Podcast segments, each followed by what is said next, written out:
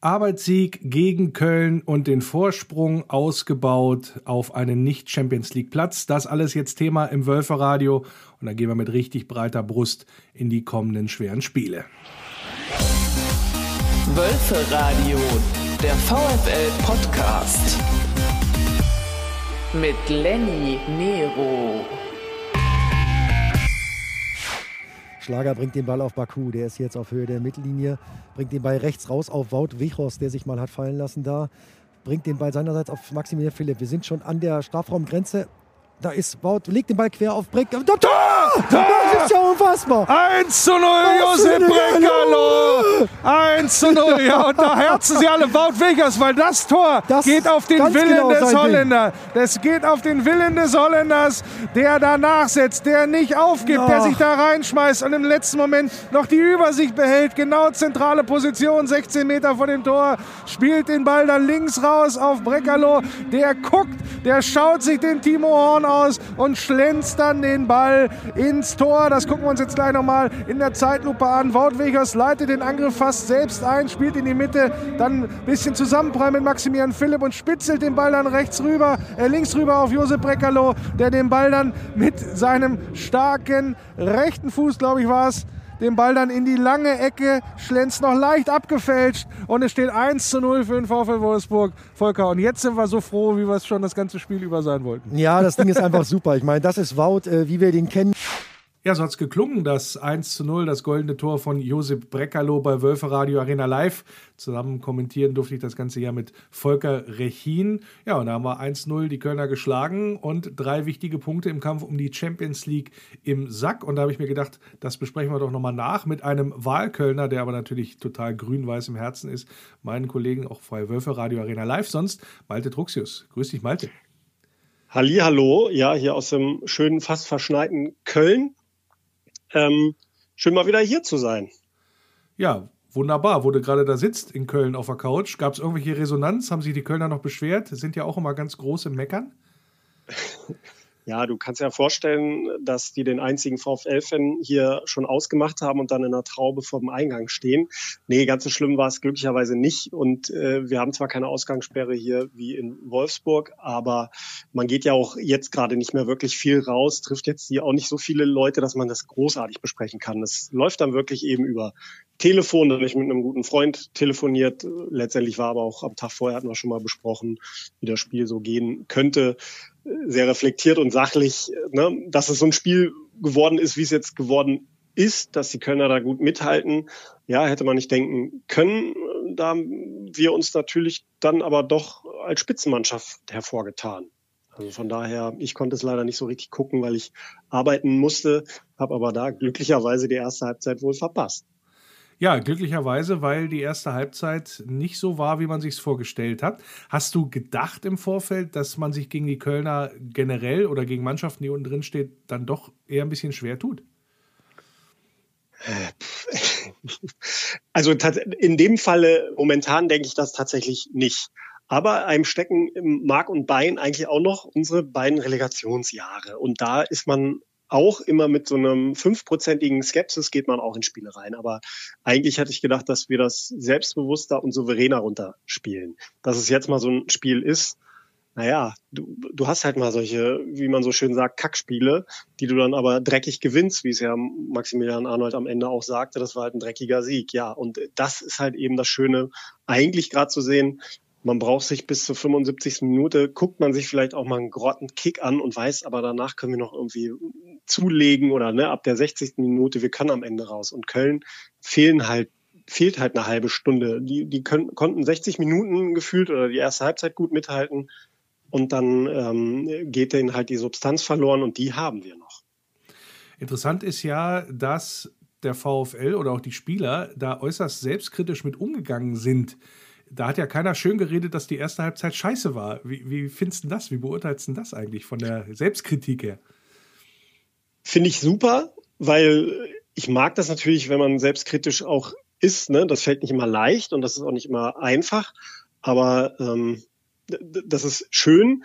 Das Schlimme ist leider, dass dann die Medien und diese mediale Darstellung ja immer irgendwie so kommt, als hätte jetzt äh, ja, Wolfsburg einfach nur schlecht, äh, Quatsch, Köln einfach nur schlecht gespielt. Und der Gegner wird gerne ja, ne, eben wir nicht so gerne oder nicht wirklich mit seinen Qualitäten angesprochen. Ähm, dass die Spieler damit so selbstkritisch umgehen, ist super, zeigt so ein bisschen natürlich auch die Handschrift des Trainers, der auf mich oder auf uns ja, glaube ich, alle einen sehr reflektierten, sehr intelligenten Eindruck macht, dass der äh, oft mit dem Kopf auch dran geht und die Emotionen da so ein bisschen wegsteckt, nicht weil er unemotional ist, sondern weil er wirklich dann sachlich auch versucht, Probleme zu lösen. Und das äh, empfinde ich sehr angenehm. Das macht die Mannschaft auch, soweit eben der, die Rückmeldung von Freunden, die hauptsächlich und viele hier keine VfL-Fans sind, äh, kommen doch Rückmeldungen, dass sie das alles, dass sie das sehr positiv finden, wie die, die Entwicklung des VfLs gerade ist.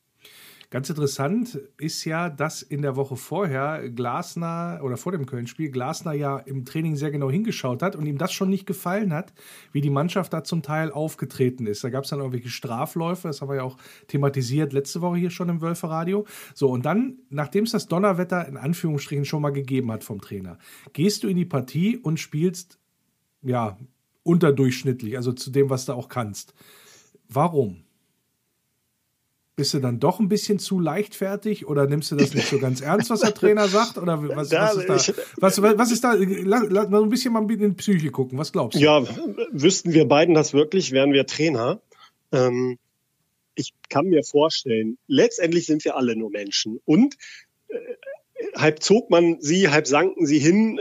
Beides kann möglich sein, dass sie vielleicht einfach auch ein bisschen gehemmt waren Fehler zu machen, dass da doch viel zu viel im Kopf vor sich ging, bis sie dann irgendwann gemerkt haben, wir müssen es auch einfach laufen lassen. Also das einerseits kann ja Kritik beflügelnd wirken und manchmal auch hemmend. Und das war vielleicht so ein Zwischending. Aber, und das ist eben wirklich dieser Schritt zur Spitzenmannschaft, wie ich finde, dann legen wir den Schalter um und besinnen uns auf letztendlich unsere Souveränität oder, und das finde ich auch momentan immer wieder in Spielen zu beobachten, eine Qualität an den Tag, nämlich zu wissen, wir müssen geduldig sein bis zur 60. Minute, bis zur 70. Minute, bis zur 80. Minute und dann auf unsere Chance warten, weil wir wissen, wir können bis zum Ende durchlaufen und dann eben doch diesen berühmten beschriebenen äh, Schisselerwutz-Dusel, ich habe den Namen der Mannschaft vergessen, ähm, den muss man sich natürlich dahingehend erarbeiten, dass man geduldig bleibt und ein, ein Spiel wie das gegen Köln, die erste Halbzeit war bestimmt für alle total nervig und frustrierend und dann eben, okay, wir müssen jetzt vielleicht nochmal 15 Minuten warten und dann sind die Kölner ein Stück weit platter und dann dann machen wir doch noch irgendwie unsere. Ja, aber es ist wirklich, ist es wirklich so einfach, weil, wie gesagt, es ist ja offensichtlich eine Tendenz wieder zu erkennen gewesen. Da ist da lässt man es so ein bisschen schleifen, so in, in, in, Teilen der Mannschaft. Deswegen geht der Trainer hin im Training und sagt, Leute, ich sehe das genau, was ihr hier macht. Ihr bringt nicht den vollen Einsatz. So, dann äh, zeige ich euch mal, wie man einen vollen Einsatz bringt, nämlich indem ihr ein paar Strafläufe macht. So, das, da müssten doch eigentlich, äh, egal ob das jetzt menschlich ist oder nicht, die Alarmglocken angehen. Und dann kriegst du ja das, den Matchplan serviert und sagst, pass auf, gegen die Kölner wollen wir so und so spielen.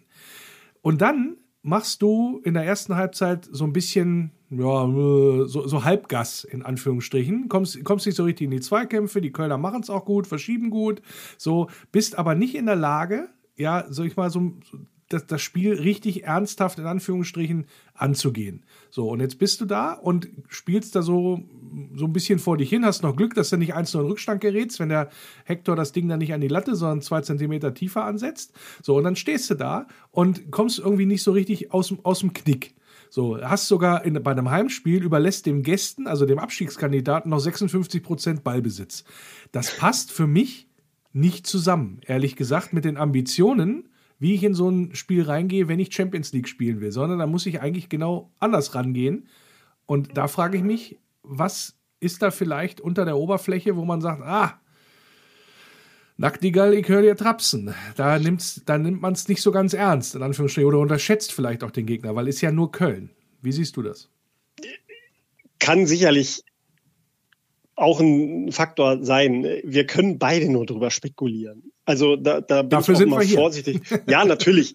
Ähm, ich, man kann nicht Spekulation, aber auch in die andere Richtung. Da ist eben doch, fehlt uns noch ein wenig die Reife. Da musst du dann eben auch mal ähm, längerfristig und jedes Jahr vielleicht auch international spielen, dass du dir so einen Rhythmus angewöhnst, dass du auch mal Spielsituationen und Spiele erlebt hast, Spiele, die du noch verlierst, Spiele, die du, ähm, wo du zurückliegst und dann doch noch einen Ausgleich triffst oder die du nach 2-0 Rückstand oder 3-0 Rückstand dann noch gewinnst, ähm, die auf in dieses, in dieses Werkzeugkistchen können wir noch nicht so reingreifen. Wir haben gerade einfach ne, durch, durch Arbeit und Fußball und Leidenschaft kommen wir gerade oft ins Spiel und wissen auch um unsere Qualitäten. Und dann fehlt so ein bisschen das, da den Schalter noch umzulegen, ja, dann müssen wir jetzt von Anfang an die Kölner auch platt machen. Und natürlich kannst du dir immer so ein, so ein Tor einfangen. Ne? Das, das Hector-Ding, das habe ich ja dann auch noch mal in den Zusammenfassungen gesehen. Wenn der ähm, drei Zentimeter weiter tiefer ist, dann äh, ja, steht es 1-0. Aber auch da wären wir doch, ich weiß nicht, wie es dir geht, aber auch momentan entspannt. In der ersten Halbzeit 1-0 zurückliegen, heißt für uns äh, ja momentan auch nicht wirklich viel, weil wir wissen, wir kommen nach hinten raus, können wir auf jeden Fall nochmal was reißen. Und das setzt die Mannschaft ja tatsächlich dann auch wiederum um.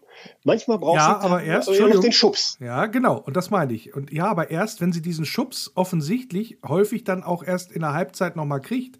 Also es ist ja wohl jetzt, wie es auch in, im, im Köln-Spiel oder nach dem Köln-Spiel äh, gesagt worden ist, da hat es ja ordentlich gerappelt in der Kabine was das angeht. Und offensichtlich nicht zum ersten Mal, denn ich erinnere an so Spiele wie gegen Hertha oder auch gegen Schalke, wo man sich ähnlich größtenteils in der äh, ersten Halbzeit schwer getan hat und beides Mal hat dann ein Eigentor die Dose geöffnet, wenn du so willst.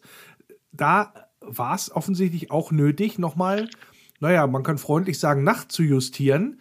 Ähm, andersrum formuliert kann man auch sagen, erst wenn die Truppe noch mal einen zwischen die Hörner kriegt, dann weiß man offensichtlich noch mal, dann kriegt man den Kopf mal zurechtgerückt und weiß, worauf es ankommt dann in der zweiten Halbzeit. Das kann gegen solche Gegner wie Hertha, Schalke und Köln gut gehen, aber gegen die, die da jetzt auch noch kommen, äh, da liegst du vielleicht im Zweifel 2-0 hinten und dann ist das Spiel nämlich durch. Was soll ich dazu sagen? Ja, du hast recht, natürlich. Das kann sein und da ne, fehlt dann Aber warum ist das so? Was meinst du? Warum, warum? warum brauchst du diese, Ans diese extra Ansprache nochmal?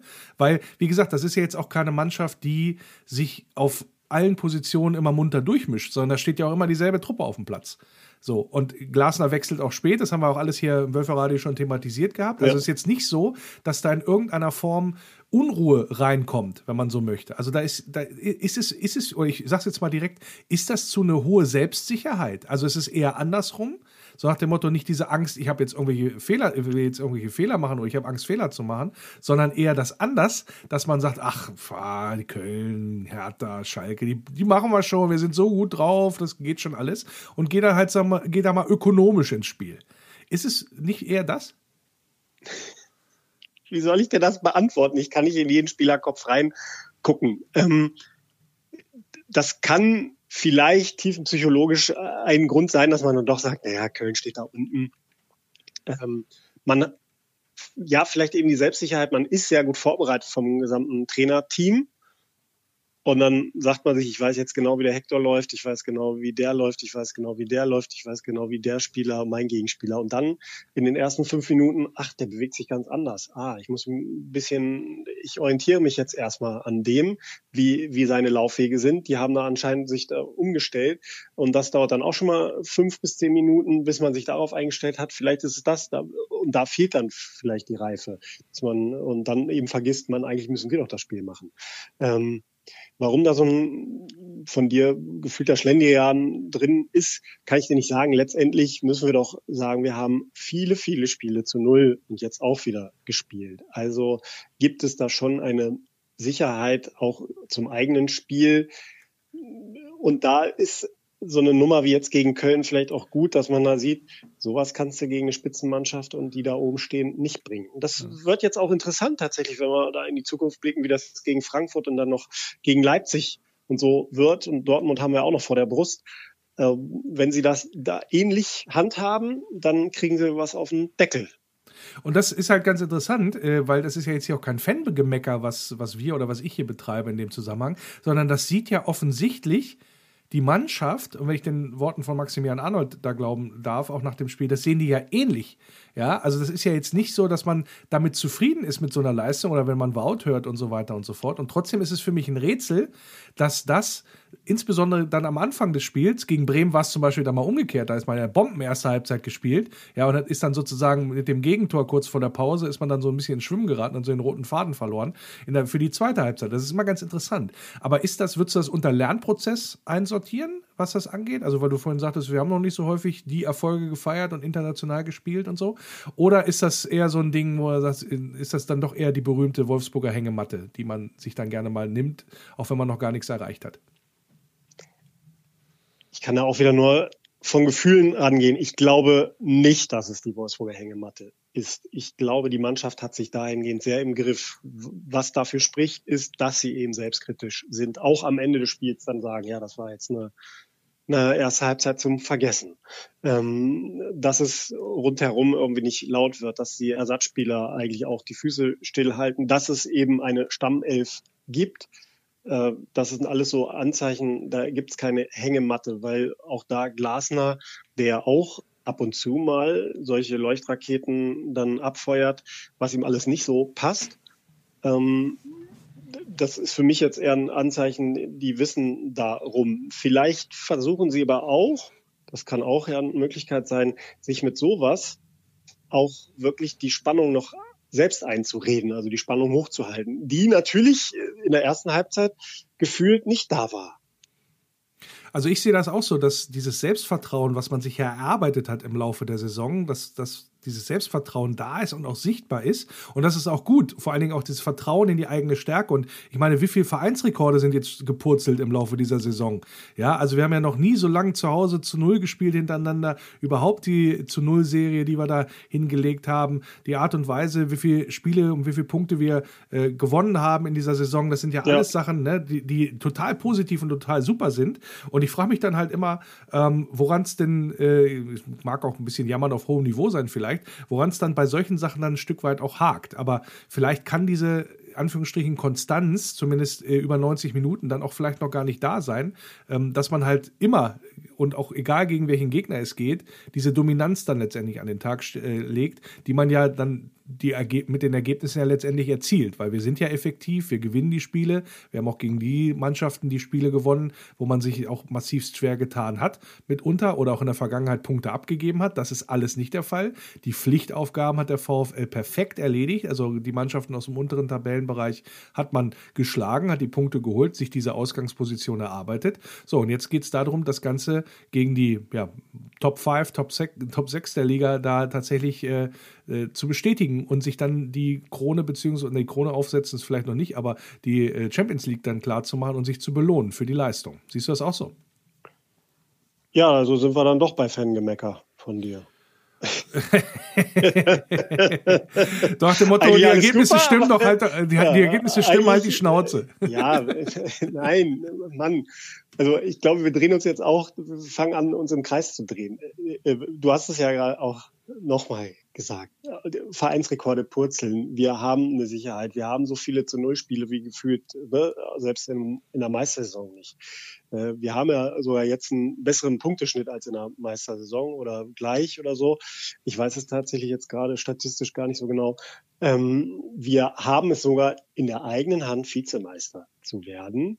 Alles sehr positiv. Ähm, zeigt mir eine Mannschaft, die außer die da ganz oben stehen, die das irgendwie die gesamte Saison durch schafft, nicht auch mal wirklich äh, Spiele zu verranzen.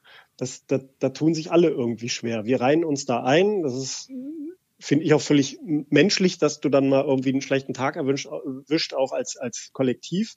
Ähm, momentan, und wir haben es ja noch aus Zeiten tatsächlich erlebt, da haben wir uns da nicht rausgeritten, da haben wir solche Spiele noch nicht nur unentschieden ja, ja. gespielt, mhm. sondern wir haben es auch noch verloren, weil, weil dann die Köpfe nach unten gingen.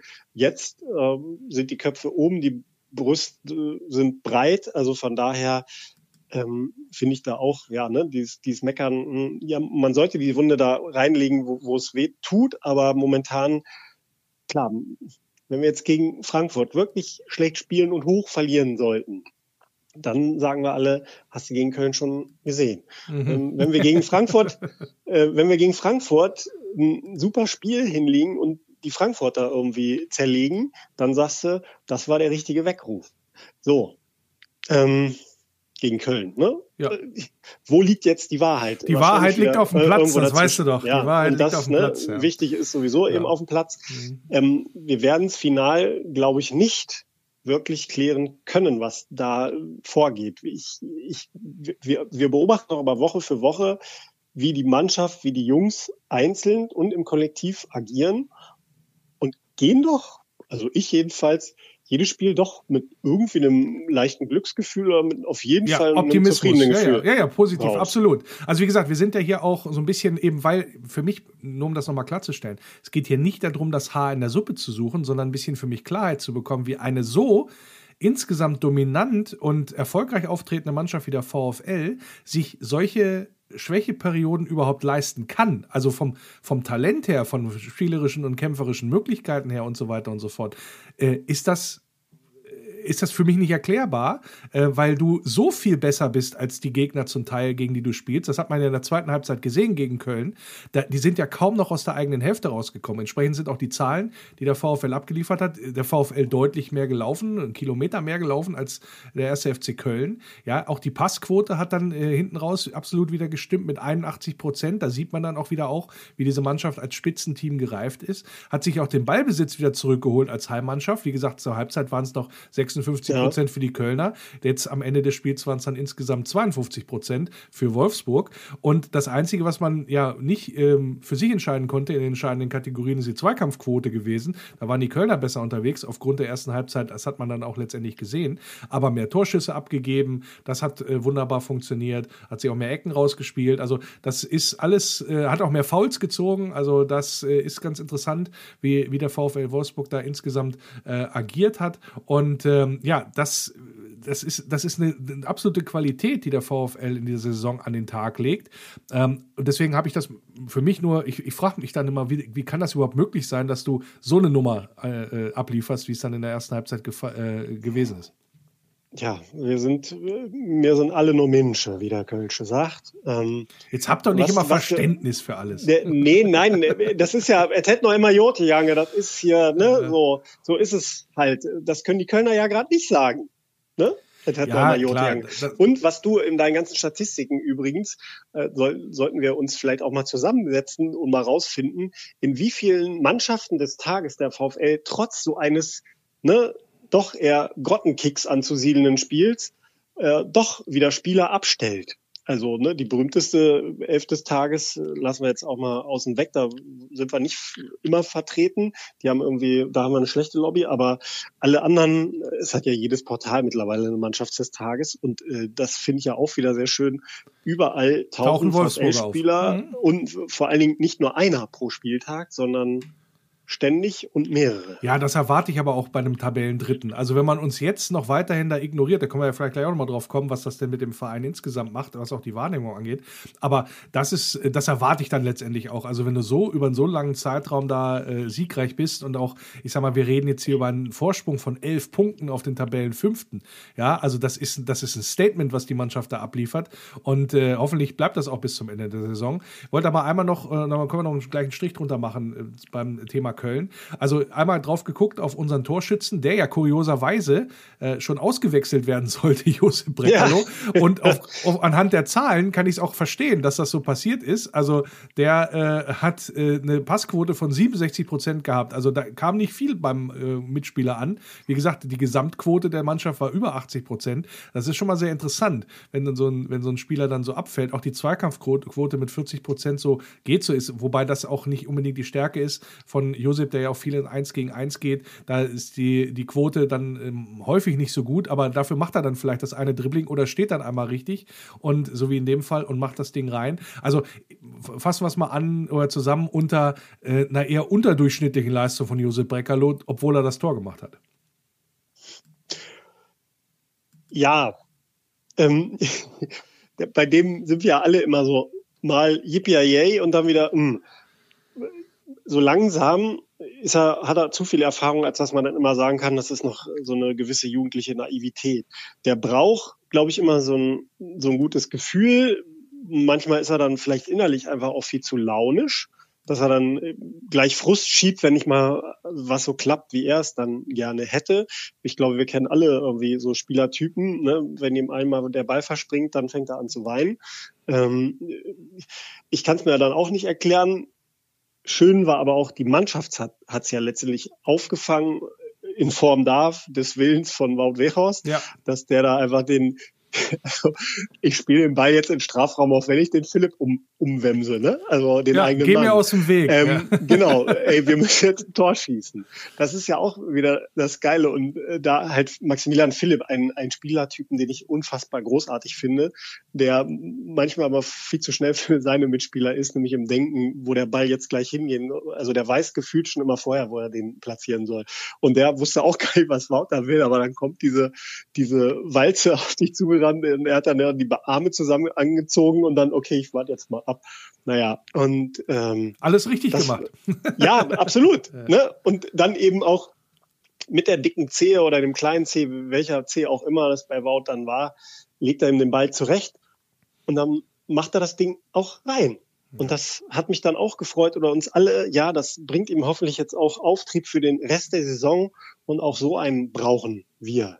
Ne? Einen schnellen Mann, der auch mal ins 1 zu 1 geht. Das, wenn er es verstolpert, finden wir es alle scheiße. Wenn er den einen Mann ausspielt, dann finden wir es geil. Er hat gefühlt immer noch, liegt die Waage so 51 Prozent, dass, dass er den Zweikampf nicht gewinnt. Ne? Und es muss langsam mal so ein bisschen umschlagen, dass er dann auch weiß, welchen Zweikampf er annimmt und welchen nicht und wo er dann ähm, mal vielleicht den Ball nochmal abspielt. Aber ja, äh, es war eine schöne Mannschaftsleistung, das Tor. Ja, klar, vor allem es war ja auch ein Arbeitssieg. Und wie gesagt, am Ende äh, 1-0 gewonnen sind auch drei Punkte, ja, das ist äh, gar keine Frage. Und ich verteile auch noch ein Sonderlob hier ähm, an einen Spieler, Maxence Lacroix. Ja, seit Wochen in bestechender Form auf dem Zettel von, äh, ja, ich sag mal, halb Europa inzwischen, wenn man so glauben kann. Was Wollte das sagen, von Yogi Löw ja, hoffentlich nicht, oder? Nee, nee, nee. Der nimmt Max, ja keine Wolfsburger. Nee, richtig, aber der, der Maxence Lacroix kann ja auch nicht für Deutschland spielen, der ist ja Franzose, ja. insofern. Aber egal, die äh, Passquote von ihm 87 Prozent und die Zweikampfquote 86 Prozent. Ja, also der äh, zusammen mit äh, äh Jay Brooks, der auf eine 89-prozentige Zweikampfquote kommt. Ja, also die räumen alles weg da hinten, beziehungsweise haben alles weggeräumt gegen Köln, was irgendwie kommt. Und ich bin mal sehr gespannt. Das wird für mich das, ja, alles entscheidende Duell werden, auch äh, gegen Frankfurt äh, am kommenden Samstag. Die Innenverteidigung gegen Silva in der, nach dem Motto in der Mitte, aber auch wie man dann es hinbekommt, äh, die Flanken von Kostic zu verhindern. Aber da bin ich mir bei unserer Seite auch ja, sicher, dass da das entsprechende Mittel gefunden wird. Aber äh, jetzt kommen wir mal, machen wir mal Strich drunter über das Spiel gegen Köln, Malte. Dann lass uns einmal nochmal reden über das, was gerade auch rund um den Verein passiert, durch die gute Leistung der Mannschaft. Äh, Maximilian Arnold hat es so ein bisschen in Bezug auf seine Nominierung nochmal gesagt ja, so richtig äh, hat man hier keine Lobby in Wolfsburg. Wenn man hier spielt, gilt uns besonders. Also man, man wird gerne mal vergessen, man wird so ein bisschen nicht beachtet. A, teilst du den Eindruck, also jetzt gerade auch durch deine Perspektive, dass du, da du nicht in Wolfsburg lebst, also auch von draußen raufgucken kannst? Und ähm, ist das gerecht, also sag ich mal so, ist das, ist das ungerecht, dass dem, wenn dem so ist? ähm, ja, oder stört sich gar nicht, oder Entschuldigung, oder stört nee, sich gar nicht, dass nee. ne, was ich, das ich, kann, ist ja schön äh, unterm Radar fliegen, sagen wir es mal so. Ich finde es maßlos enttäuschend, tatsächlich, weil ähm, da kommt dann so ein bisschen das, das, was mich einfach immer nervt, sich für seine Heimat da zu rechtfertigen und immer wieder bla bla bla. Das nimmt man ja gerne an und damit kann man ja leben. Du hast ja auch lange noch nicht in Wolfsburg gelebt. Ähm, das ist ja auch dann irgendwann nimmt man es ja auch an und kokettiert sogar damit. Ähm, das jetzt einfach, klar, man kann es natürlich einerseits begründen. Man hat einen Gündogan, man hat einen Groß da. Was brauchen wir noch einen Arnold? Richtig. Aber auch die werden älter und man muss sich irgendwelche aggressive Leader halt dann doch mal suchen und dann fehlt's mir letztendlich auch. Und warum nicht jemanden, der eine grandiose Saison spielt und auch etabliert schon ist, ja, ich wollte wollt gar nicht so sehr auf die Nominierung raus oder die Nicht-Nominierung ja, von Arnold, sondern mir geht es eher so darum, was das für den Verein, was, also was das auch für den Verein heißt, äh, die Leistung abzuliefern und die Wahrnehmung, die sie daraus resultiert oder eben nicht resultiert.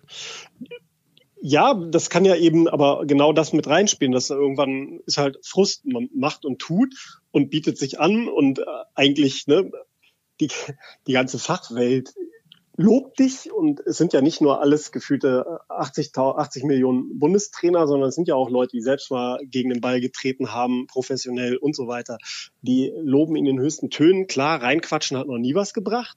Da hat ja Maximilian das auch mal schön aufgenommen, dass er wirklich, ja, ne, reinquatschen in die Nationalmannschaft bringt überhaupt nichts, wird auch nicht angenommen. Aber mit so einer Renitenz ihn dann nicht zu nominieren, ja, das ist halt irgendwie, da, da muss ich sagen, ja, freue ich mich dann auch eher, wenn Yogi Löw geht, weil dann soll er lieber, weil man hört ja auch immer wieder nach Leistung aufstellen und so. Und momentan ist die Leistung von ihm einfach am besten. Und das ist halt äh, irgendwie, ne, zusammen mit Xaver Schlager bilden die einfach mal das Mittelfeldduo der Liga. Punkt. Und ähm, das kann zum Frust irgendwann führen, wenn du weißt, und das ist ja auch dann irgendwann äh, für, für den Standort nicht besonders toll. Wenn ich nach Wolfsburg gehe, dann spiele ich vielleicht tollen Fußball und habe eine geile Mannschaft, aber Chancen weiterzukommen international habe ich nicht. Wir haben ja genug Nationalspieler, internationale. Dann, dann frage ich nochmal direkt. Dann frage ich nochmal direkt. Wird die Leistung des VfL Wolfsburg in dieser Saison medial, wahrnehmungstechnisch, überregional an, angemessen gewürdigt aus deiner Sicht? Dafür habe ich nicht alles gelesen und gesehen.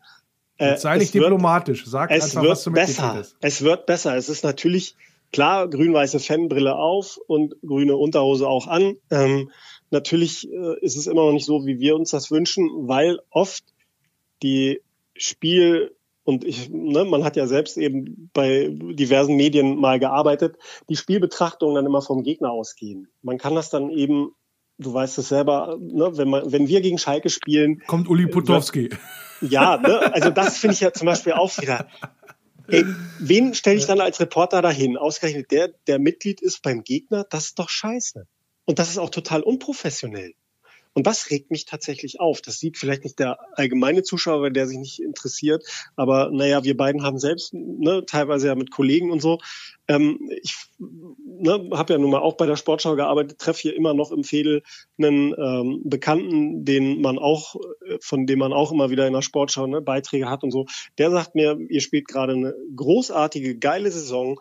Er hat das Spiel für die Sportschau gegen Mönchengladbach gemacht, hat vorher gesagt, ich freue mich da mega drauf. Leider ist es ja nur 0 zu 0 geworden. Wir haben uns seitdem noch nicht wieder gesehen, aber ähm, ne, so, es wird dann aber ne, gerade beim Schalke-Spiel immer, was macht Schalke? Warum war Schalke so schlecht? Und nicht mal, Wolfsburg war auch dominant, Wolfsburg war souverän, Wolfsburg war gut. Das fehlt nach wie vor. Es wird in kleinen Teilen besser, weil die natürlich auch merken, wir können Wolfsburg nicht schlecht reden, weil die einfach gut spielen. Aber es ist immer noch gefühlt so, ja, jetzt kommen wir nicht mehr dran vorbei. Jetzt, jetzt ja, sein ne? muss, müssen wir tatsächlich müssen wir so salamimäßig. Wir müssen es ja. jetzt und das, das nervt halt kolossal und ähm, wenn das nicht ist, kommt aus irgendeiner Fan-Ecke, wie jetzt hier Aki Watzke auch wieder mit, äh, hast du keinen Automobilkonzern im Hintergrund? Ich meine, was fahren die Dortmunder? Für Autos? Oder kommen die mit dem Fahrrad zum Training? Die, also da sollen die doch alle mal echt die Füße stillhalten und diesen blöden Populismus da rauslassen. Auch die haben Sponsoren und nicht wenige und etablierte Sponsoren und auch Auto Automobilkonzerne hinter sich stehen.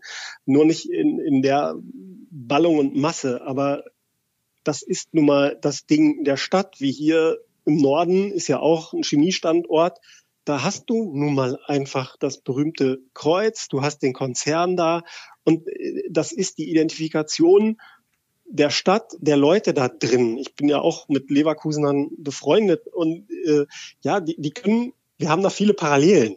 Und das ist eigentlich das Witzige, ne? Irgendwie eher unattraktive Innenstadt und irgendwie alles so, so ein Retortenstandort. Das teilen wir alles, deswegen verstehen wir uns auch, glaube ich, so gut. Und dann kommen immer von außen diese vermeintlichen Traditionsclubs-Fans. Ja, wo, sehen wir ja, wo, wo das hinführt. Also ja, im Zweifel die, zum Steine schmeißen auf irgendwelche Fans. Blau-Weißen, ja. Oder dass die Blau-Weißen immer noch mit zehn Punkten von Hoffnung reden. Mhm. Am 27. Spieltag, ich dachte, ich werde nicht mehr. Ja. Gut, werden wir auch ja. nicht klären, beziehungsweise ist ja auch soweit ein Stück weit bekannt, beziehungsweise letzte Frage in dem Zusammenhang. Wenn wir jetzt die schweren Wochen, die da jetzt vor uns liegen, mit den Top-Mannschaften, erfolgreich bestreiten, sagen wir es mal so, formulier es mal so rum. Glaubst du, dass sich das dann auch das Bild nochmal noch mal einen Boost kriegt, also nochmal so ein, eine bessere Wahrnehmung insgesamt vom VfL? Ja, kommt wieder darauf an, wen du da befragst. Sicherlich wird es besser, weil sie ja dann, also das kennen wir auch noch aus den Jahren nach 2009 ne, und auch heute noch tatsächlich sagen mir immer wieder, wenn man darauf zu sprechen kommt, das war geil, dass ihr da die Meisterschaft gewonnen habt und ihr habt einen geilen Sturm gehabt, ihr habt eine geile Truppe gehabt, man hätte es nicht gedacht und Magath als Trainer und so weiter. Das hört man ja auch bis heute immer noch mal, wenn das Thema irgendwie zur Sprache kommt. Und das ist ja auch so ein Stück weit Tradition, die wir uns schon erarbeitet haben. Plus dann eben der Pokalsieg. Und das ne, formt immer weiter so auch ein Bewusstsein, wie, naja, vorher war El Plastico, war Leverkusen gegen Wolfsburg, jetzt ist es eben Hoffenheim eher gegen Leipzig. Ähm, da dreht sich das und wir sind mehr so die etablierten und ne, ewige Tabelle, steigen wir auch mehr und mehr auf und 800. Bundesligaspiel schon das fängt natürlich in kleinen homöopathischen Dosen an. Ähm, und wenn wir nächstes Jahr oder nächste Saison eine gute Champions League und ich würde jetzt mal stark bezweifeln, dass wir das nicht schaffen, ähm, spielen oder wenigstens eine anständige Vorrunde und dann ne, irgendwie danach ist sowieso K.O.-Runde, je nachdem welchen Gegner, aber da kannst du ja auch, wir haben ja auch schon mal gegen Real Madrid gewonnen und dann eben die Reife nicht gehabt. Fünf Jahre ist es her, so ja, fast auf den ähm, Tag genau. Mhm. Und deswegen, das wird sich sicherlich wandeln. Und kaum hast aber dann gute Spiele, dann kommt wieder irgendeine, weiß ich nicht, Fan-Ecke und macht's wieder nieder, weil äh, ihr habt ja keine Zuschauer bei Sky, ihr habt keine Zuschauer bei Datsen und hast du nicht gesehen. Jo, und nun sollen wir Spielbetrieb einstellen oder was? Mhm. Also. Ja, wird uns noch ein Stückchen weit begleiten und du wirst ja das Spiel auch begleiten, das VfL bei Eintracht Frankfurt am kommenden Samstag zusammen mit Jan Schildwächter. Wirst du es kommentieren? Äh, freust dich ja wahrscheinlich schon drauf, gehe ich mal von aus. Ja, mega. Wird so ein Gradmesser, also ich habe mich auch auf, auf das Gladbach-Spiel, das hatte ich ja auch. Ähm, auch drauf gefreut. Ich habe ja immer die große Ehre, die Auswärtsspiele irgendwie zu machen, weil eigentlich waren ja viele Spiele auch hier in der Region. Ähm, jetzt treffen wir uns ja im Fansaal, das ist natürlich auch schön, einfach dann im Fansaal, klar, es wäre natürlich schön, wenn alles voll wäre und selbst im Stadion zu sein, aber es wird natürlich ein Spitzenspiel einfach. Darauf kann man sich nur freuen. Und so ein bisschen kann man jetzt, Mike Franz hat ja ein Interview irgendwie die Woche gegeben, also Iron Mike, der für beide Clubs gespielt hat. Und wie du es gerade auch schon angesprochen hast, wie unsere Innenverteidigung gegen Kostic und Silva bestehen wird, das wird ein Gradmesser. Wie gut wir letztendlich, also wir sind spitzenmäßig drauf, aber wenn da bestanden wird und zu Null gespielt wird, dann kann man echt sagen, Alter, wir haben den geilsten Sturm oder mit den geilsten Sturm der Liga mal kalt gestellt und völlig neutralisiert. Und wenn wir dann noch eine Bude selbst schießen und wenn's, äh, weiß ich nicht, äh, wer schießt denn bei uns eigentlich nie Tore? Fällt mir jetzt auch gerade irgendwie. Ne? Und wenn der ein Tor schießt. Castells. Ja. ja, genau. Ja, ja, genau. Äh, Pavo Perwan wird noch eingewechselt ja, in der genau. letzten Minute und, äh, und zum 5 zu 0. Ja, ja, dann, äh, ne, der, dann ist es mir scheißegal. Also das ist, ähm, das wird ein Gradmesser. Aber klar, diese 5% Skepsis, wir verkacken das total, kann auch sein. Naja, dann, dann sollten wir vielleicht. Und dann bist du trotzdem noch Dritter. Bist du, bleibst du trotzdem ja, Dritter und hast trotzdem bleibst, noch alle Chancen. Du hast, insofern. Du hast den Fluch und Segen danach, kommen die Frankfurter nicht an dir vorbei, selbst wenn sie gewinnen. Das sollte man dann eben nicht auf die leichte Schulter nehmen, wird aber auch, glaube ich, nicht. Ich glaube, die Spieler haben auch alle Bock, ähm, da nach Frankfurt zu fahren, da zu spielen. Und ja, ich glaube auch ein Stück weit zu zeigen, wo, wie man so schön sagt, der Bartel den Most holt oder eben, wo die grüne Soße dann doch gegessen wird. Ne? Mhm. Und du wirst es kommentieren und wir haben es schon mal vorbesprochen hier, die aktuelle Situation beim VfL Wolfsburg. Danke dir sehr, Malte, für das Gespräch. Hat mich gefreut. Bis Samstag. Kurzpassspiel. Aki Watzke, Vorstandschef von Borussia Dortmund, hat sich ja, durchaus bemerkenswert geäußert. Ja, und hat gesagt, in dieser Pandemie, also während der Corona-Krise, da hat man natürlich einen Vorteil, wenn man einen Getränkehersteller oder auch einen Automobilkonzern im Rücken hat. Und es ist ja klar, wen Aki Watzke damit meinte. Na, Opel oder nicht? Vielleicht habt ihr ja mal was von Oriana Sabatini gehört. Nein, die spielt kein Tennis, sondern ist die Freundin von Juventus Turin-Star Paolo Dybala und äh, hat jetzt mal so ein bisschen erzählt, was sie so gerne macht in ihrer Freizeit als Spielerfrau. Und das ist relativ überraschend, wie ich finde. Also sie hat gesagt, ähm, sie ist eigentlich gern zu Hause und das perfekte Programm ist einfach Netflix und der Lieferdienst. Ja, und woran hat mich das erinnert? Ja, irgendwie an das Leistungspensum von Schalke 04 diese Saison. In der zweiten Liga hat es zahlreiche Corona-Fälle gegeben. So muss zum Beispiel der Karlsruher Sportclub 14 Tage in Quarantäne. Das heißt auch 14 Tage kein Fußball. Ja, und was war die Reaktion aus Braunschweig? Ach, sollen Sie nicht so anstellen. Bei uns gibt es die ganze Saison schon keinen Fußball.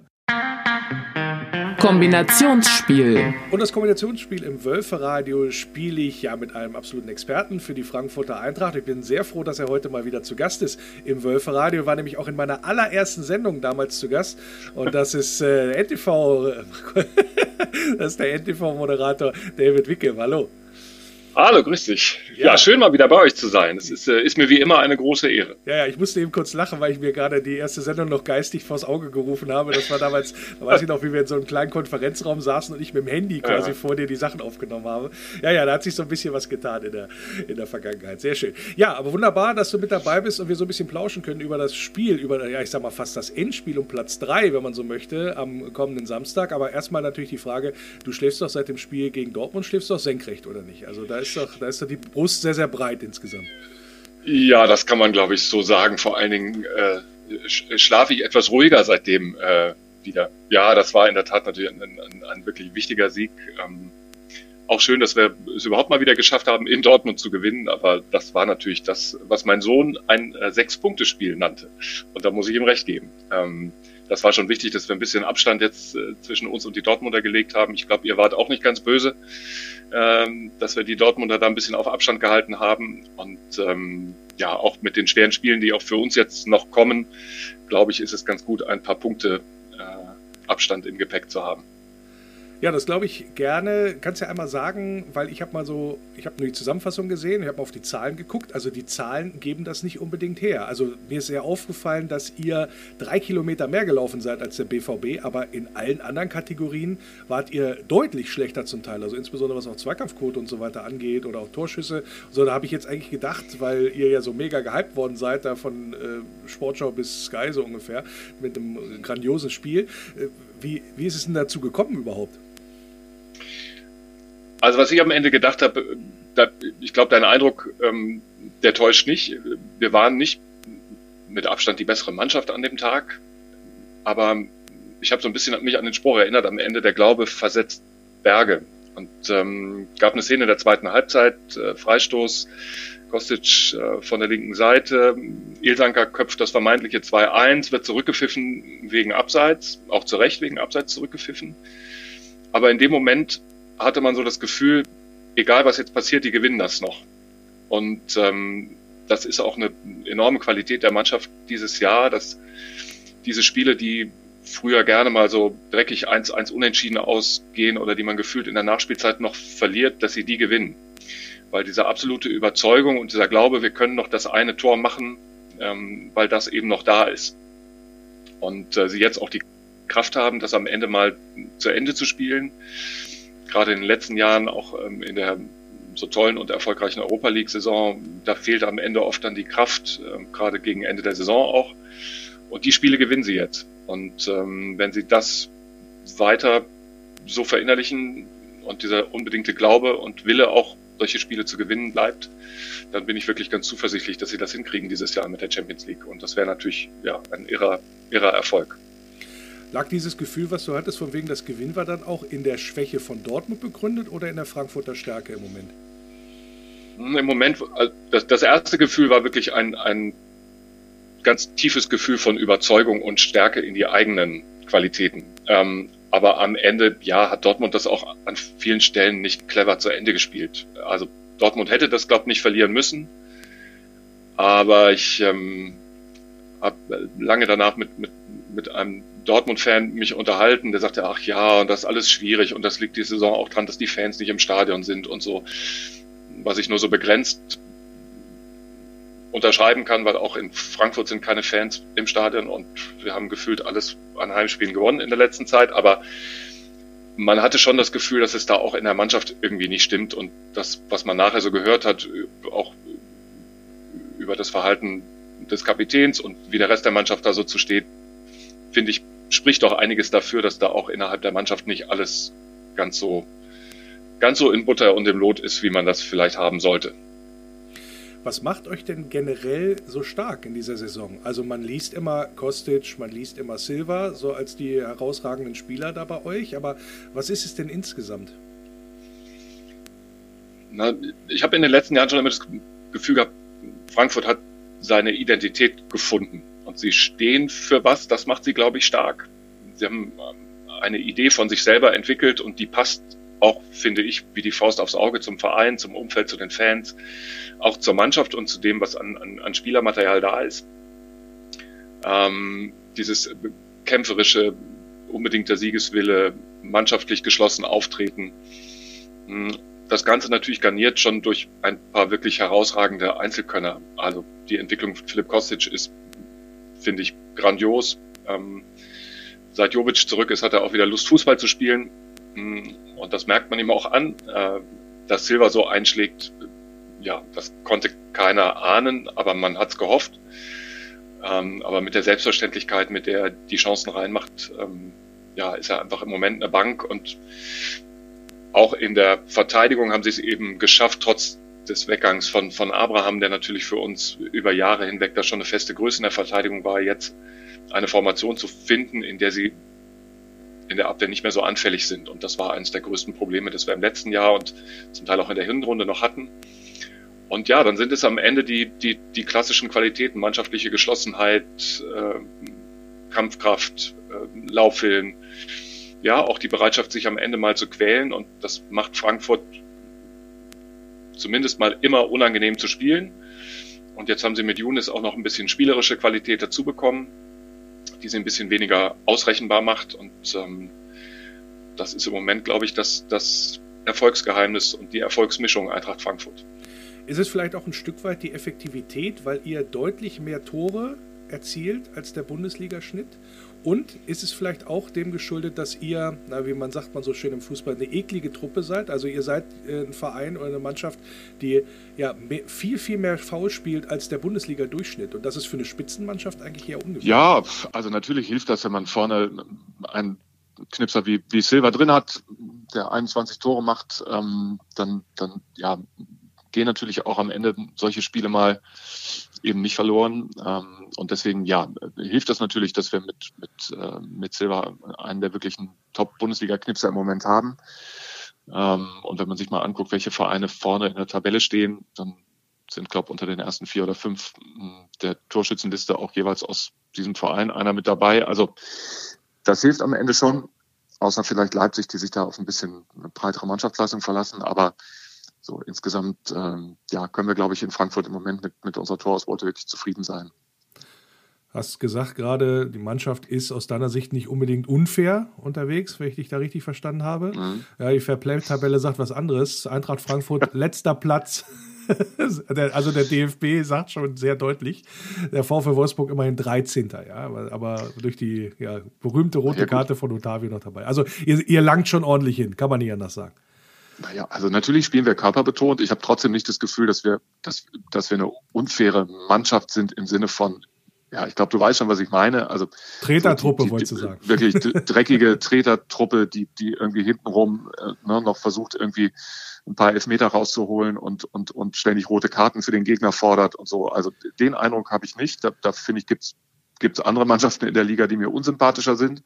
So spielen wir körperbetont und holen uns auch gerne mal eine gelbe Karte ab. Ähm, ja, aber ich habe hab nicht das Gefühl, dass, dass äh, ja, Frankfurt sich zur gefürchteten Tretertruppe der Liga entwickelt hat. Ich glaube, da ist auch der, der Eindruck insgesamt, was, was, was, äh, was äh, Fairness und, und auch Sportlichkeit angeht, äh, glaube ich, auch in der Bundesliga ein anderer. Was sehr interessant ist, dass eure Mannschaft sich auch durch die ganzen Störfeuer, vor allem vor allen voran die Geschichte um Freddy Bobic, mhm. aber auch natürlich immer die Diskussion, Hütter bleibt da, geht da, etc., dass da über Spieler diskutiert wird, ob sie nächstes Jahr noch da sind, ist ja fast schon völlig normal. Aber wir hatten das ja auch in Wolfsburg, dass diskutiert wurde, Störfeuer von außen reinkam, auch Trainer und Manager sich da nicht ganz grün gewesen sein sollen und so weiter und so fort. Und trotzdem hat es der Mannschaft nicht geschadet. Bei uns weiß ich, warum das so ist, aber warum ist es bei euch so gewesen? Tja, das ist in der Tat, hat mich, hat mich auch positiv überrascht und, und auch gleichermaßen verwundert, weil natürlich habe ich auch gedacht, dass also ausgerechnet vor dem so wichtigen Spiel gegen Dortmund dann auch noch die, die äh, vermeintliche Gladbach-Attacke auf, auf Hütter losging und die Diskussionen da hochkochten. Ähm, äh, habe ich auch gedacht, das gibt's also klassisch, klassischer Fall von, ah, wir versuchen mal eben noch ein bisschen Unruhe vor dem so entscheidenden Spiel zu stiften. Ähm, warum die Mannschaft das so gut weggesteckt hat, ich kann es am Ende nicht so genau sagen. Ich glaube, beim Bobic-Theater war schon einigermaßen klar, dass sich, dass sich Verein und Mannschaft auch damit abgefunden haben, dass Bobic geht. Ähm, wir, wir alle Frankfurter rätseln so ein bisschen über eine Szene nach dem Dortmund-Spiel, als äh, Hütter und Bobic auf dem, auf dem Spielfeld standen und, und äh, Hütter ja fast so ein bisschen mit erhobenem Zeigefinger sehr, sehr beschwörend auf Bobic eingeredet hat. Wenn ich wüsste, was die beiden da besprochen haben, ich glaube, dann, dann hätte ich vielleicht eine Antwort auf die Frage. Ansonsten, ja, bleibt eigentlich nur die Antwort, dass man das Gefühl hat, die Mannschaft ist dies Jahr gefestigt genug, um sowas auszuhalten. Aber natürlich wissen wir alle, dass mit dem Erfolg auch genau diese Avancen anderer Vereine auf das Top-Personal kommen. Äh, sei es nun der Sportdirektor, der das Ganze und der Sportvorstand, ähm, die das Ganze so ein bisschen überhaupt möglich gemacht haben, der Trainer, der super Arbeit leistet und natürlich auch die Top-Spieler. Natürlich ist uns klar, dass wenn wir die Champions League nicht schaffen, dass dann Spieler wie Silva, Kostic ähm, vermutlich nicht mehr so furchtbar lange in Frankfurt sein werden. Was ganz interessant ist, die Causa Bobic, da kann ich mich noch dran erinnern, da haben wir damals, als Bobic angefangen hat, bei euch auch mm. drüber gesprochen und da warst du nicht so ganz überzeugt, dass das ein kluger Schachzug ist, also dass, ja. er, dass, dass, dass er was reißen würde in Frankfurt. Jetzt so in der Rückschau, sagst du, hast du dich gerne geirrt oder? Da habe ich mich gerne geirrt, ja. In der Tat äh, erlaubt mir meine Schulbildung nicht so wirklich zu sagen, was ich gedacht habe, als ich damals von dem Plan mit Bobic gehört habe. Also, ähm, so, ne? also mit, mit der Historie, die Bobic auch hatte, ne, als wir das zum ersten Mal in Frankfurt gehört haben, ging, ging, ein, ging ein lautes Down durch die Kurve, glaube ich. Äh, ich glaube, es hat nicht so furchtbar viele Frankfurter gegeben, die gedacht haben, wow, das wird der Anfang einer großen Erfolgsgeschichte. Aber ja, da müssen wir in der Tat, glaube ich, alle uns auch eingestehen, dass wir uns da geirrt haben, uns auch haben blenden lassen von äh, der Darstellung in, den Medien an manchen Stellen, so auch von, von der Historie. Aber er hat am Ende bewiesen, dass er, dass er den Job kann und dass er einen guten Job gemacht hat. Und ich glaube wirklich viel dieser Frankfurter Erfolgsgeschichte in den letzten Jahren geht, geht auf seine Kappe. Ähm, er hat einfach Anstöße auch im Verein gegeben, Dinge mal anders zu sehen, anders zu denken, Dinge anders zu machen. Hat an manchen Stellen auch wirklich keine Rücksicht genommen ähm, auf, auf alte, alte Zöpfe und ähm, ja, ist wirklich neue Wege gegangen im besten, besten Sinne und ähm, hat am Ende mit einem guten Team um sich herum wirklich vieles möglich gemacht. Und deswegen, ja, an der Stelle muss ich wirklich sagen, habe ich, hab ich mich geirrt und äh, ganz genau, wie du gesagt hast, auch, auch gerne geirrt auch einen guten Griff getan nach Nico Kovac dann mit Adi Hütter, äh, was ja zwischenzeitlich auch immer noch so ein bisschen, wo man nicht genau wusste, na, wo geht jetzt die Reise hin, aber äh, unterm Strich dann da auch, auch alles richtig gemacht. Jetzt kommt es ja auch zum Duell quasi der Ösi-Trainer mit Oliver Glasner. Mhm. Was zeichnet denn Hütter auch aus, beziehungsweise wo kannst du auch Unterschiede feststellen dann letztendlich, weil man hört auch immer, wenn irgendwelche Trainer irgendwo im Gespräch sind, äh, Hütter und Glasner, die beiden Namen fallen immer so ein bisschen synonym, obwohl es ja, glaube ich, festgestellt zu haben, eigentlich eher sehr unterschiedliche ja, Trainertypen sind. Hm. Also was mich bei, bei Hütter wirklich auch immer wundert, ist, dass er selbst äh, also in, in, in Frankfurt immer noch nicht unumstritten äh, ist. Also was ich für mich dann wirklich manchmal schwer zu erklären ist nach der Erfolgsgeschichte der letzten Jahre. Ähm, dass es also immer mal wieder nach, äh, ich erinnere mich gerne noch, oder nicht gerne, aber ich erinnere mich an die Zeit äh, Ende Hinrunde, verhältnismäßig viele Unentschieden, ja auch nicht so ein richtiges Spielkonzept in Frankfurt auch manchmal erkennbar, was dafür ein, ein, ein Turm der äh, Sturm der Entrüstung durch die durch die Frankfurter Foren tobte und ja ja und das äh, sei doch alles absehbar und der Hütter wisse halt nicht wie es geht und ähm, äh, es wären immer die falschen Auswechslungen und so. Gut, normales Bundesliga-Geschäft kann man sagen, aber es wundert mich dann trotzdem, trotz und gerade wegen der Erfolge der, der letzten Jahre. Was die beiden am Ende unterscheidet, kann ich schwer sagen, auch, auch, auch, auch weil ich Glasner nicht genug kenne. Aber ähm, was Hütter auszeichnet, ist für mich, dass er sich nie hat verrückt machen lassen. Er hat seine Arbeit immer konsequent weiter verfolgt mit, mit finde ich, großer Ruhe und ähm, war sich aber auch nicht zu schade, mal eigene Fehler einzugestehen, auch zu, zu verstehen und zu sehen, dass bestimmte auch taktische Manöver am Ende nicht funktioniert haben und ähm, dass er eben mit der Mannschaft auch vielleicht auch nochmal neue Spielkonzepte auch sich erarbeiten musste.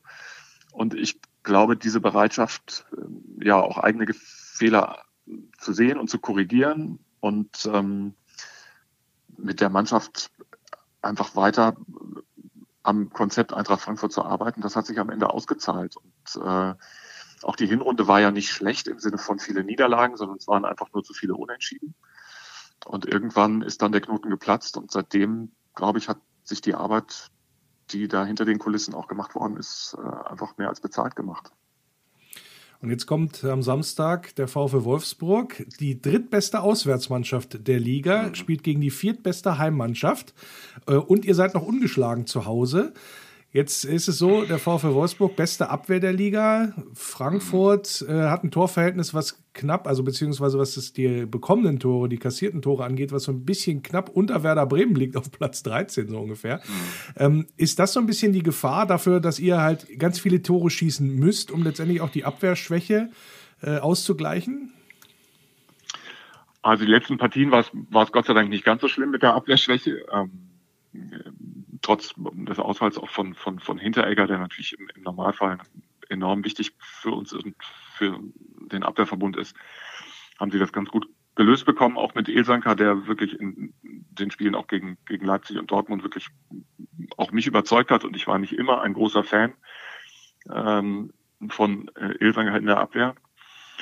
Aber ähm, ja, so machen wir uns nichts vor. Gegen Wolfsburg, das wird schwer, wird, ist für Frankfurt immer schwer. Ich kann mich ehrlich gesagt gar nicht erinnern, wann wir das letzte Mal gegen euch gewonnen haben. Ähm, also das, das, das ist nicht das, das persönliche Highlight eines jeden Frankfurt-Fans, wenn es gegen Wolfsburg geht.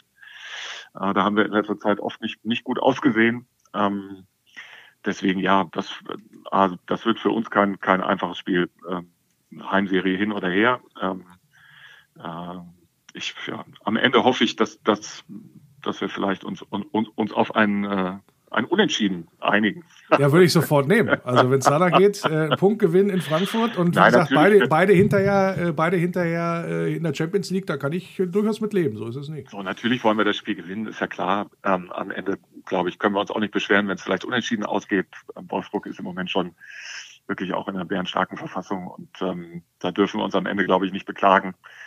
Ähm, so, deswegen mal gucken, was geht. Ähm, natürlich hoffe ich, dass, dass äh, Silber wieder ein, zwei Türchen macht und Kostic äh, einen seiner Tage hat, an, denen er, an, an dem er große Lust hat, den VfL Wolfsburg zu schlagen und dann sehen wir mal, was geht. Was ähm, erwartest du denn für ein Spiel generell? Also ist, ist das tatsächlich Attacke Frankfurt ähm, gegen ähm, ja defensiv starkes Wolfsburg, äh, was ja letztendlich immer so ein bisschen klingt, als würde man sich hinten reinstellen, ist ja beim VfL überhaupt nicht der Fall. Die verteidigen ja quasi vorne am gegnerischen Fünfer mit einem mega Pressing, haben da schon einige Tore mit erzielt. Aber was hast du ja. so für ein Gefühl, wie das läuft? Oder ist es so ein erwartetes Spitzenspiel, was dann sehr zäh ist, sehr taktisch geprägt und dann am Ende vielleicht 0-0 oder 1-1 ausgeht? Ja, ich glaube, es ist natürlich schon beiden Mannschaften jetzt auch bewusst, um was es geht. So und deswegen spricht viel für für die zweite Variante, die du gerade angesprochen hast. Ähm, klar würde ich mir wünschen, dass sie es versuchen, ein bisschen offensiver von vorne wegzuspielen und zu sagen, okay, wir, wir machen gleich mal klar, wer ähm, wer hier zu Hause in Frankfurt die die Hosen anhat. Aber ähm, mich würde es auch nicht wundern, wenn es am Ende doch ein etwas vorsichtigeres Abtasten gibt, gerade nach den Erfahrungen auch der letzten Spiele gegen Wolfsburg, wo wir am Ende dann doch ähm, äh, auch trotz Führung dann doch nochmal verloren haben. So könnte ich mir schon vorstellen, dass sie nicht, nicht so ganz Harakiri ins offene Messer laufen wollen, sondern dass sie es am Ende erstmal ein bisschen langsamer angehen lassen wollen. Aber ich lasse mich überraschen. Vielleicht ist im Moment auch wirklich das Selbstbewusstsein gerade nach dem Sieg gegen Dortmund jetzt doch so groß, dass sie am Ende das mit breiter Brust versuchen, äh, zu Hause wirklich von vorne wegzuspielen. Aber ja, das wird gegen Wolfsburg schwierig. Du hast gerade angedeutet, ähm, das ist schon eine wirklich, wirklich auch kompakt, kompakte Mannschaft. die man nicht mehr eben so gegen die Wand spielt. Also das, ähm, ich bin sehr gespannt und freue mich sehr. Es wird, wird hoffentlich ähm, ein nicht so langweiliges Spiel, weil auch die Gefahr ist ja manchmal da, wenn man äh, vielleicht im Hinterkopf sich auch schon auf ein Pünktchen mal eingestellt hat, wenn man denkt, komm, das hilft vielleicht uns beiden weiter, kann es ja auch schnell mal gerne langweilig werden. Das würde ich mir nicht wünschen. Ich wünsche mir ein schönes, meinetwegen auch torreiches Spiel. Und, äh, und was Ende tippst gern. du? Ich tippe, dass wir 2-1 gewinnen. Sagt David Wiggem, NTV-Moderator und wie wir gehört haben, mit dem Herzen Frankfurter und Experte für die SGE. Und ich danke dir für das Gespräch. Ja, danke. Wir sehen uns hoffentlich nächstes Jahr in der Champions League. Und die technische Qualität zu Beginn des Gesprächs bitte ich zu entschuldigen, da war wohl ein Kabel locker. Der Eintracht Braunschweig-Witz der Woche. Guten Tag. Guten Tag. Äh, ich bekomme bitte einen Eintracht Braunschweig-Döner. Hä? Was ist denn ein Eintracht Braunschweig-Döner? Ja, mit vielen Gurken.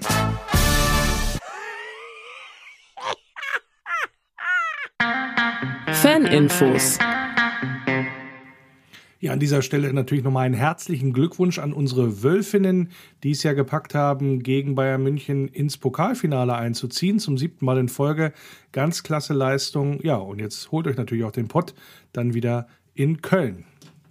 Und dann solltet ihr fleißig abstimmen, und zwar für Wout Wechost. Der steht nämlich beim Fanvoting zur Wahl von EA Sports Spieler des Monats März. Ja, und ja, ist ja klar, hat ja wohl keiner so verdient wie unser Wout. Und äh, der ist auch am kommenden Samstag im aktuellen Sportstudio zu Gast des ZDF. Also auch da dann mal einschalten. Vorher aber am besten dann nochmal bei EA Sports abstimmen. Die näheren Informationen gibt es auch in der VfL-App oder auf der Website. Ebenfalls tolle Aktion, die sich zu unterstützen lohnt. Der VfL engagiert sich für die deutsche Knochenmarkspenderdatei DKMS und da ja, geht es natürlich um Typisierung und so weiter und so fort, die jetzt natürlich schwierig sind äh, während der Corona-Phase, aber gemeinsam mit anderen Bundesligisten engagiert sich der VfL gegen Blutkrebs. Und das ist eine tolle Geschichte. Da lohnt es sich auch zu unterstützen. Und auch meine Aufforderung, bitte werdet Stammzellenspender. Das geht dann auch entsprechend an alle Fans raus. Wie gesagt, die Bundesliga beteiligt sich da auch. Ich habe das vor Jahren mal gemacht. Ganz, ganz tolle Sache, dass man da anderen Menschen helfen kann. Und deswegen, also lasst euch da registrieren. Das tut auch nicht weh. Typisierung über die deutsche Knochenmarkspenderdatei. Das geht auch per Post mittlerweile. Insofern macht euch da mal ein bisschen schlau. Auch auf der Website Website der DKMS oder beim VfL in der App oder auf den Seiten. Hallo, hier ist Janik Gerd, ihr hört das Wölfe Radio. Ja, völlig richtig, beziehungsweise ihr hörtet das Wölfe-Radio, denn wir sind wieder durch für diese Woche.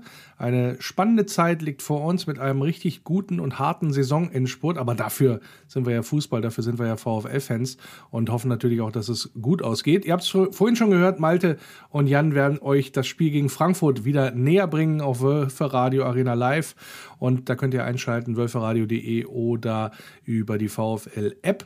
Ab 15.15 Uhr am Samstag dann das Spiel gegen Eintracht Frankfurt, ja, worauf ich mich auch persönlich sehr, sehr freue und ich glaube, das geht ganz vielen VfL-Fans ähnlich. Ja, soweit von mir. Hoffe, es hat euch gefallen. Schreibt mir wie immer gerne eure Meinung zur Sendung oder auch eure Meinung zu Wölfe Radio Arena Live. Und ich kann jetzt schon mal eine kleine Überraschung ankündigen für die kommende Woche, aber das behalte ich jetzt noch für mich, so also als kleiner Teaser sozusagen. Und dann hoffe ich, dass ihr wieder mit dabei seid, sowohl bei Wölfe Radio Arena Live am Samstag als auch in der kommenden Woche beim Wölfe Radio, der VfL Podcast. Ja, und dann bleibt geschmeidig, denkt dran, nur der VfL. Über die Brücke kommt mein Tempel in Sicht. Ein grünes Licht ist wunderschön. Jedes Mal aufs Neue, dieses Gefühl, wenn ich ihn dort sehe. Kann nur schwer beschreiben, wie es mir dann geht. Lies in meinen Augen, was dort geschrieben steht. Immer nur der VfL. Immer nur der VfL. Immer nur der VfL. Immer nur der VfL. Immer nur du. Immer nur du. Immer nur du. Nur der VfL.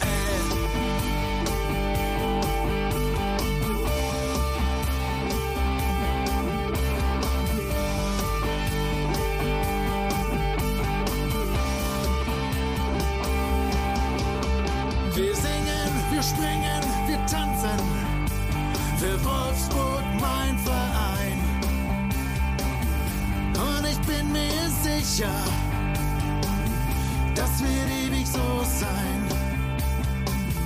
Lass die anderen reden, ist doch egal. Wir stehen zusammen, als wär's das letzte Mal.